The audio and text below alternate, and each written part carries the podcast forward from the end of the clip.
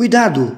Uma mentira dita cem vezes torna-se verdade. Essa é a frase da propaganda nazista proferida por Joseph Goebbels, titular do Ministério da Educação do governo de Hitler. Olá, caros estudantes, então está iniciando mais uma rádio aula aqui na Tempo de Aprender com o nosso Minuto de História. Não saia daí, estamos começando.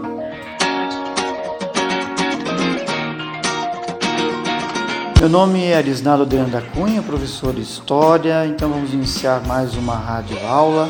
Lembrando que esses áudios estão disponíveis nas nossas redes sociais, no nosso site www.webradiotempodeaprender.com.br.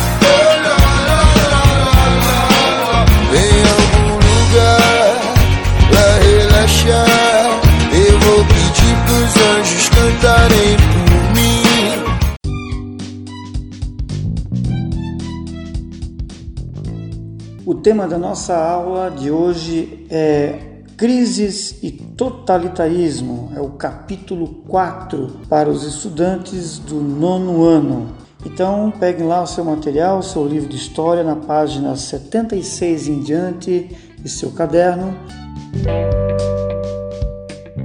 Após a Primeira Guerra Mundial, a economia dos Estados Unidos tinha se tornado a mais poderosa do mundo. Esse clima de euforia permaneceu durante quase toda a década de 20. Viver bem era sinônimo de consumir mais. Entretanto, no ano de 1929, os Estados Unidos enfrentaram uma forte recessão que afetou vários países do mundo. A crise de 1929, conhecida como a Grande Depressão, foi uma das mais graves crises econômicas do século XX no dia 28 de outubro de 1929, conhecido como Quinta-feira Negra, ocorreu a queda vertiginosa no valor de milhões de ações que eram negociadas na Bolsa de Valores de Nova York. Era a quebra do mercado financeiro, levando inúmeras empresas e bancos à falência.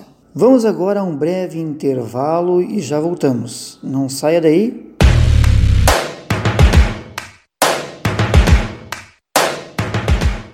Olá, alunos da Escola de Educação Básica Bertino Silva. A Secretaria informa que o horário de atendimento durante esse período de isolamento social é das 8 às 11h30, das 14 às 17 horas, de segunda a sexta-feira. Informamos também que o aluno que está com dificuldade acess para acessar a plataforma Google Classroom poderá procurar a escola que vamos orientá-los. Alunos que estão com um problema com a internet em casa poderão procurar a escola para resolver os seus trabalhos e dar a devolutiva para o professor, desde que é, respeitem o distanciamento, usem máscara, façam uso do álcool em gel, poderão estar aqui sem aglomerações fazendo seus trabalhos, ok? Web Rádio Tempo de Aprender. A rádio que amplia o seu conhecimento. As principais características de governos totalitários, segundo historiadores, são a existência de uma ideologia de Estado bastante abrangente, representada pelo Partido Único, que deve ser seguida por todos os seus cidadãos, controle estrito da sociedade por órgãos de repressão, por exemplo, prisões, censura aos meios de comunicação, adoção de uma vigorosa propaganda com o propósito de divulgar a ideologia e promover o culto à personalidade dos líderes do regime. São exemplos de regimes totalitários desse período a União Soviética stalinista, considerado totalitarismo de esquerda, a Itália fascista e a Alemanha nazista, considerados totalitarismos de direita. Essas doutrinas totalitárias de inspiração nazifascista surgiram em diversas partes do mundo. Foi o caso da Espanha, de Portugal e mesmo aqui no Brasil com o Getúlio Vargas quando instituiu a ditadura do Estado Novo.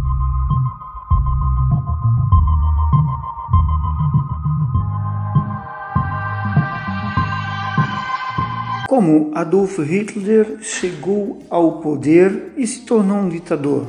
Em 1933, Hitler se tornou chanceler, ou seja, primeiro-ministro alemão. Em seguida, implantou uma ditadura e promoveu a eliminação de seus opositores. com a proibição de todos os partidos, exceto o Partido Nazista, e o fechamento de sindicatos e jornais de oposição. Por meio da Gestapo, a polícia secreta de Estado, Hitler estabeleceu a censura e perseguiu esquerdistas, democratas, ciganos, homossexuais e grupos étnicos minoritários, como judeus, eslavos e negros, responsabilizados pela miséria do povo alemão. Qual era a doutrina nazista e como ela se espalhava a sua ideologia de governo? Entre as muitas teses da doutrina nazista, podemos destacar algumas. A superioridade da raça ariana, defendida por Hitler, quando dizia que o povo alemão era descendente de uma raça superior, que ele chama de arianos, e que por esse motivo tinha direito de dominar as raças ditas inferiores por ele tais quais os judeus, os eslavos, os negros, etc. A tese do antissemitismo, que dizia que os judeus ou semitas eram uma raça inferior à raça ariana e que seriam capazes de corromper a pureza da raça alemã, sendo assim proibidos os casamentos entre judeus e alemães e declarando total perseguição e extermínio dos judeus.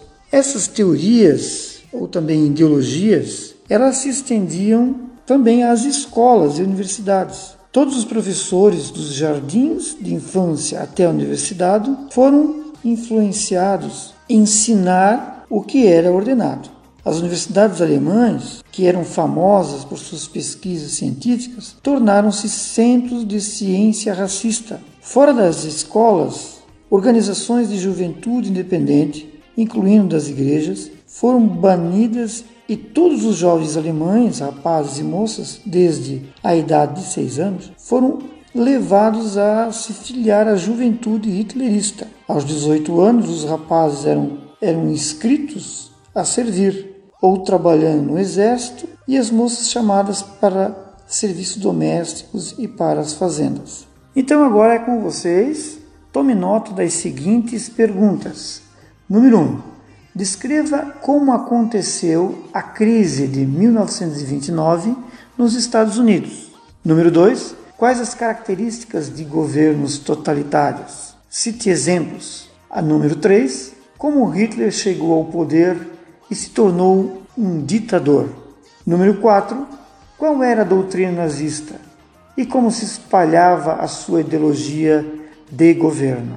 Então respondam essas questões no caderno mas não precisa entregar.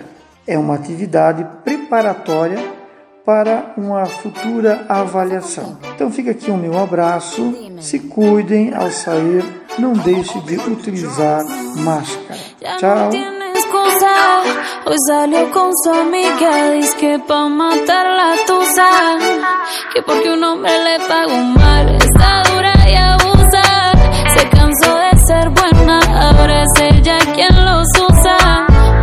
porque un